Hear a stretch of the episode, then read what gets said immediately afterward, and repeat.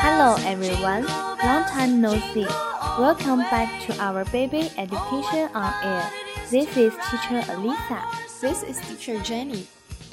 Today we are going to share the book named I Love Christmas. Yeah, Christmas Day is coming. Do you like Christmas? Of course! Christmas Day is like Chinese New Year. We will celebrate this holiday with our family. So, I love Christmas. I love Christmas too. It is an exciting festival. Yes, let's read this book. I love Christmas. 这里是英语秀场，我们都爱说英语。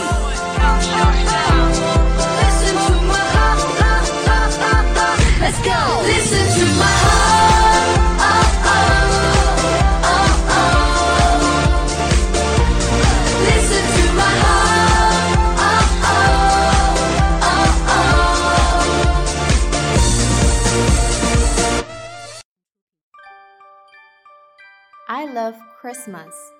My name is Ollie. I love Christmas. I love crinkly paper, tinsel, and string. My Christmas ranger with one little wing. I love the cow and the happy sheep, the star, the donkey, and the baby asleep. I love to glitter, stick and make, and help bake Nana's Christmas cake. I love the stars in the sky and joyful angels dancing by. I love to sing about Santa, he is coming tonight. I love to watch the twinkly Christmas light.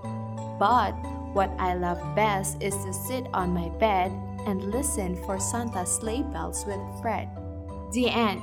Thanks for listening. See you next time. Bye bye. Merry Christmas. 메리 크리스마스 괜히 또 설레이게 하는 이말. 화려해진 거리에 흰눈이 내려와 기분 좋은 날.